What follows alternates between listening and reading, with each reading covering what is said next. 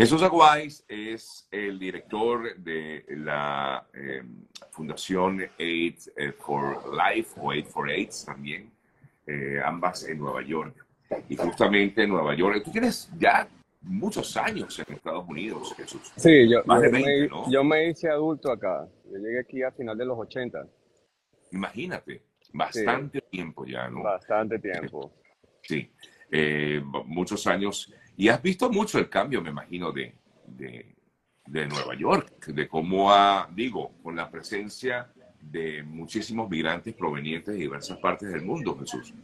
Bueno, he visto el cambio de los 80. En los 80, cuando caminabas por la calle 42, eran todos los lugares de pornografía, ahora es Disney. De acuerdo. Eh, Nueva York eh, vi la llegada de los mexicanos, eh, como el poder político de los dominicanos, el crecimiento, el movimiento de los colombianos de, Jackson Heights a Westchester. Y lo que está pasando ahora eh, realmente es parte de la historia de la migración venezolana. Eh, en los 90 trabajé con la migración del VIH, ahí comenzamos con A4AIDS, teníamos el programa de migrantes con VIH y de ahí desarrollamos el programa más grande de los Estados Unidos de redistribución de medicina, donde hemos apoyado a más de, de 20.000 personas en 75 países de ingresos bajos eh, con tratamiento. Y desde el año eh, 2016 empezamos a, a, expandir, ahí fue donde abrimos A for Life, eh, con la crisis migratoria venezolana. En Colombia tenemos seis eh, oficinas donde damos servicios. En Cúcuta estamos 300 metros del puente Simón Bolívar, tenemos Casa Venezuela.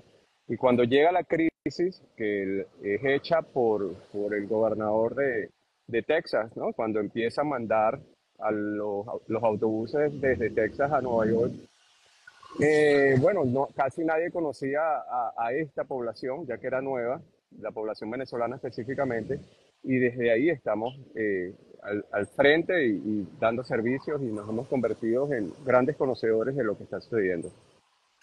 Jesús, precisamente quería conversar un poco contigo acerca de eso. Eh, esta movilización importante de venezolanos en Nueva York.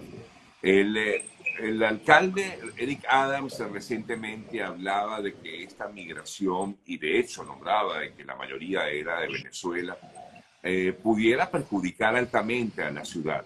De hecho, comentaba algo así como que la ciudad estaba ya en prácticamente una caída, iba a la destrucción. ¿Tú qué piensas al respecto? Bueno, eh, ¿No golpea eso? No, lo que, es, es, que si tú ves lo que habla el, el alcalde, el alcalde le está dando un grito al gobierno federal. Él, y desafortunadamente esas palabras sonaron como xenofóbicas. Sí. Esas palabras es lo que está diciendo, con esta ola de migratoria que no se ve final, y si no hay ayuda del gobierno federal, se va a afectar la ciudad. Con más de 100.000 migrantes en Nueva York 60 mil o casi 70 mil en el sistema de albergues, tú no ves migrantes en las calles de Nueva York. Y eso es porque está la ley de garantía de albergues que fue creada en Nueva York en el año de 1981. Pero esa ley no fue creada pensando en olas migratorias. Entonces, ese, esa es la gran confusión. Él cuando dice que empezaron a llegar los venezolanos, él lo que describe es la ola, cómo has cambiado. Mira, el, en julio del año pasado la mayoría eran venezolanos. Uh -huh. En enero y febrero fue una gran ola de ecuatorianos. Luego eh, vuelven los venezolanos, pero ahora estamos viendo personas como las personas de Senegal, ¿okay? o personas de Chad, viajan hasta Brasil o Ecuador, que es donde no les piden visa, y suben, cruzan el Darién. Y están viniendo los rusos, que están viajando hasta Panamá. Entonces, eso es lo que se está hablando. Desafortunadamente, nosotros no vamos por, por lo más simple, ¿no? Es alimentando el odio y alimentando eh, la separación. Hay algo que a mí me ha sorprendido, es cómo venezolanos hablan contra venezolanos. Cuando yo digo, cuando yo escucho que dicen, oye, ahora los venezolanos están destruyendo Nueva York, o como alguien que tú entrevistaste destruyendo Times Square, nunca han vivido en Nueva York. O sea, vayan a escuchar en los años 80 la, la, la, canción de Pedro Navaja. Eso fue hecho en Nueva York. O sea, Nueva York es donde nace la salsa. Nueva York, los latinos hemos contribuido y, y como toda migración, que es desde que llegaron los irlandeses cuando estaba la hambruna o cuando llegaron los puertorriqueños en los años 40, siempre hay una parte que, que, que es antisocial. Siempre hay una parte. Desafortunadamente, las redes sociales, lo malo es lo que más hace ruido. Y también los algoritmos, ¿no? Porque si tú buscas algo malo, te va a salir lo malo. Entonces yo lo que le invito es que cambien los algoritmos. Nosotros ah, damos eh, historias de, cómo los, venezolanos han contribuido y los migrantes, pero eso no se hace viral. Estoy seguro que esto no se va a hacer viral, como se hizo viral el, este persona que entrevistaste la semana pasada, que estaba acusando a los venezolanos, diciendo que los venezolanos los mantiene la ciudad de Nueva York, y eso es completamente mentira. O sea, la ciudad de Nueva York, por ley de la ciudad de Nueva York, tiene que cubrir los albergues. Eso no tiene nada que ver con los venezolanos, claro, con pero, ningún migrante. Eh, eh, qué bueno que lo comentas, qué bueno que lo comentas, porque efectivamente te quería era consultar. O sea, es más, eh, como, como diríamos en criollo, es más bulla que la cabulla. Realmente por, por supuesto que es más bulla. Mira, sí, sí, se nota la presencia fuerte de los migrantes. Se nota y, y claramente se nota. Lo que, lo que necesitamos es, es ver que el... Disculpa que estaba esperando donde te había dicho que iba, que iba a estar. Estabas esperando un Uber. Exactamente. Sí. Entonces... Si quieres, eh, si quieres termina de contarle al, al, ah, no, ya sabe. No, no, no, no, ya él sabe esto, estamos claros. Entonces, eh, es, es, un tema de que la ciudad es lo que, lo que lo tiene que cubrir. Cuando se habla de que hay, crimen, hay que han robado, mira, Nueva York, si tú vas ahorita a un Walgreens en Nueva York, eh, todas las cosas están en llave. Es porque aquí cambiaron una legislación estatal donde estos shoplifting, la gente que roba en tiendas, está considerada como, un, como algo muy menor y los dejan salir. Entonces, aquí hay eh, bandas que se organizan para eso. Y sí, unos venezolanos lo descubrieron que era así, que les dan una palmadita y los dejan salir. Desafortunadamente, eh, no entienden que eso les va a afectar su, su caso de asilo. Eh, entonces, Exactamente. cuando se, cuando se pero cuando se demoniza, pero esta es la minoría, cuando se demoniza al venezolano y sobre todo porque esto tiene un contexto político. Acuérdate que aquí está la, la, la, ultraderecha también, que es antimigrante, que quiere demonizar y desafortunadamente ha alimentado a muchos venezolanos contra los, venezolanos.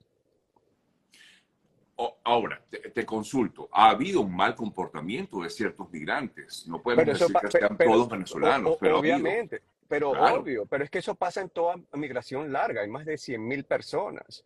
O sea, dime en qué lugar no va a pasar eso. O sea, si tú, si tú pero no podemos tampoco, no podemos, disculpa que te interrumpa, Jesús, pero no podemos tampoco justificar este tipo de acciones. No, no, para nada. Es que no, es que por eso es que te digo, pero el problema es, ¿qué está pasando ahora? Los legisladores se, se están dando cuenta o se dieron cuenta de que esa ley la tienen que cambiar y la tienen que cambiar, pero no la están cambiando por los venezolanos. La están cambiando porque se fueron tan leves que se les convirtió en un problema. Entonces, para nada vamos a justificar. Si pudieran deportar a aquellos que, hacen crímenes, que los deporten. mi punto no es justificar, mi punto es que esto no es lo que está sucediendo en realidad en Nueva York. Aquí hay grandes trabajadores, la gran mayoría ya están colaborando. Mira, aquí los venezolanos y los migrantes, todos quieren trabajar, todos quieren trabajar. Aquí lo primero que te dicen es, dame un trabajo Aquí hay una movilidad porque hay un desconocimiento geográfico de, Nueva York y las personas dicen, oh, no, me, me, voy para, para Tennessee porque me dieron un trabajo. ¿Cómo te vas a ir? Piensan que queda en la esquina. Me voy a Carolina del Norte. Ahora, cuando sacaron a los hombres solteros de los hoteles que convirtieron como albergues de emergencia a albergues comunes donde hay 500 hombres, muchos lograron unirse para rentar apartamentos, que es otro reto.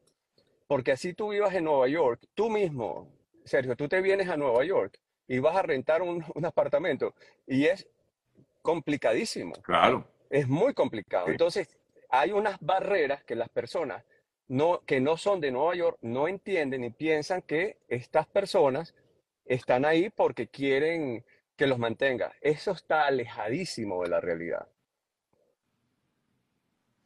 O sea que habría que vivir en Nueva York para poder entender un poco más, eh, Jesús. Ojo, Jesús tiene más de 20 años viviendo en Estados Unidos. Bueno, tengo más de 30, voy, o sea, tengo, llegué en, el año 89, saquen la cuenta, ¿no? O sea, yo he visto todo, yo vi la transformación de Nueva York. En, en Nueva York eh, habían calles que tú pasabas y, la gente tenía sexo en las calles, en, el, en, los muelles. O sea, Nueva York siempre ha sido una ciudad caliente. Entonces, esto de que los venezolanos están, vinieron a dañar está alejadísimo, eso es una fantasía, eso está hecho para poder eh, seguir separándonos. ¿Qué sí tenemos que hacer? Educación cívica.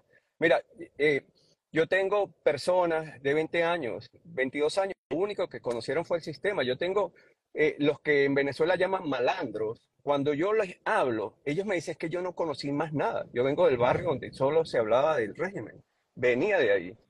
Eh, personas que vinieron sin afecto de niños, trabajaban desde los siete años, eh, mantenían a la familia, aquí trabajan en construcción y por supuesto hablan como hablan porque llegaron al quinto grado. Eh, entonces yo no los estoy justificando, eso no es justificación, eso es entender que son consecuencias de, un sistema social deteriorado. Entonces, ¿qué, ¿cuál es mi enfoque ahora trabajando con el alcalde? ahora eh, poniendo presión al gobierno federal, al gobierno estatal, es hacer programas de integración, porque un común denominador es que todos están buscando una nueva oportunidad. Están buscando una nueva oportunidad. Algo cuando yo hablo con ellos, yo le digo, mira, esto es como peceras. Tú vienes de una pecera donde nada. Y Colombia o Ecuador se parece a la pecera de Venezuela, donde tal vez la trampa funciona. Aquí no, aquí estás en un lugar completamente diferente. Los, les hablo para que se conecten. Y todos dicen, es que quiero comenzar de nuevo. Mira, al punto de que muchos describen el camino del, del Darién como, como el camino de la redención, hasta, hasta religioso, hasta espiritual, donde dejaron los pecados, donde así de profundo. Yo no me puedo imaginar que es cruzar la selva del Darién. No tengo, o sea, mi imaginación no me da para tanto. Lo que sí me conecto es con cuando me lo hablan desde, desde, desde, lo más adentro.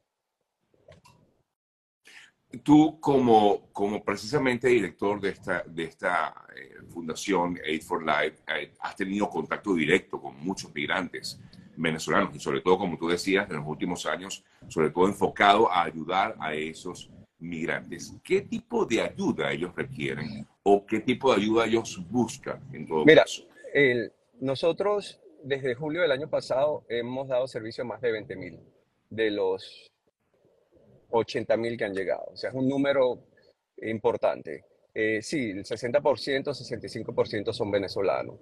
Eh, las personas, y esto se parece mucho a la migración de los años 90 por el VIH. En los años 90 nosotros ayudamos a unas 1.500 personas un, número importante de venezolanos solicitar asilo, asilo basado en orientación sexual y eh, estatus de VIH. Eh, así que esto es una mayor escala y que necesitan es el, navegar el sistema. Eh, necesitan orientación de cómo solicitar asilo. El sistema no es nada fácil. aquí los llamamos en Nueva York asylum seekers, buscadores de asilo. ¿Por qué? Porque independientemente de que ellos no, no puedan, eh, no se los vayan a aprobar, ellos pueden solicitar el asilo. ¿Cuál es un común denominador? Que ellos han la, eh, la persecución y la opresión la han normalizado. Como conocido gente que, que los, mató a alguien, al hijo, eh, porque el cuento de la bolsa CLAP, que realmente no manejo los términos en Venezuela, el que maneja eso y lo mataron, ella pensaba que era normal, eh, y que ella tuvo que irse del barrio porque la estaban amenazando, porque no apoyó y no sabía que eso era, eso era persecución, que eso es un caso eh, de, de, asilo que lo puede aplicar. Entonces, ¿nosotros qué hacemos? Hacemos educación básica para que entiendan eh, cuáles son las bases de asilo. Y eso no solamente lo hacemos con los venezolanos, lo hacemos mucho con los colombianos y con los ecuatorianos. Claro.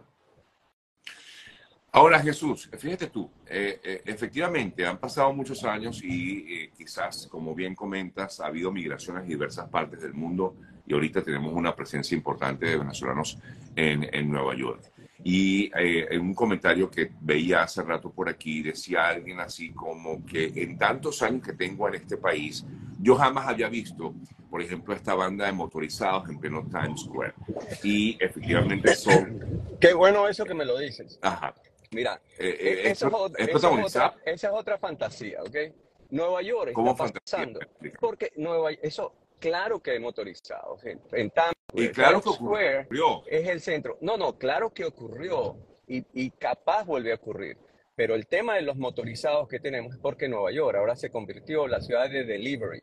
Mira, yo vivo en el Lower East Side y tengo al lado de mi casa un GoPuff. Yo abro mi puerta y hay 30 de que tengo que decirles que recojan la basura. Ninguno son latinos, ninguno. Nueva York está hecha de deliveries. Ahora tenemos un problema que los legisladores van a tener que regular las todo lo que es electrónico que no está regulado. Entonces, sí, pero te vuelvo. dime Ajá, pero te, entonces, consulto. Entonces, lo que, lo, que, lo, lo que pasó en Times Square, casos aislados, que puede haber sido cualquier otro, Times Square es el centro y lo que más le llama la atención a los migrantes. Y sin justificar, y sin justificar, eso puede haber sido cualquier otra migración. Okay.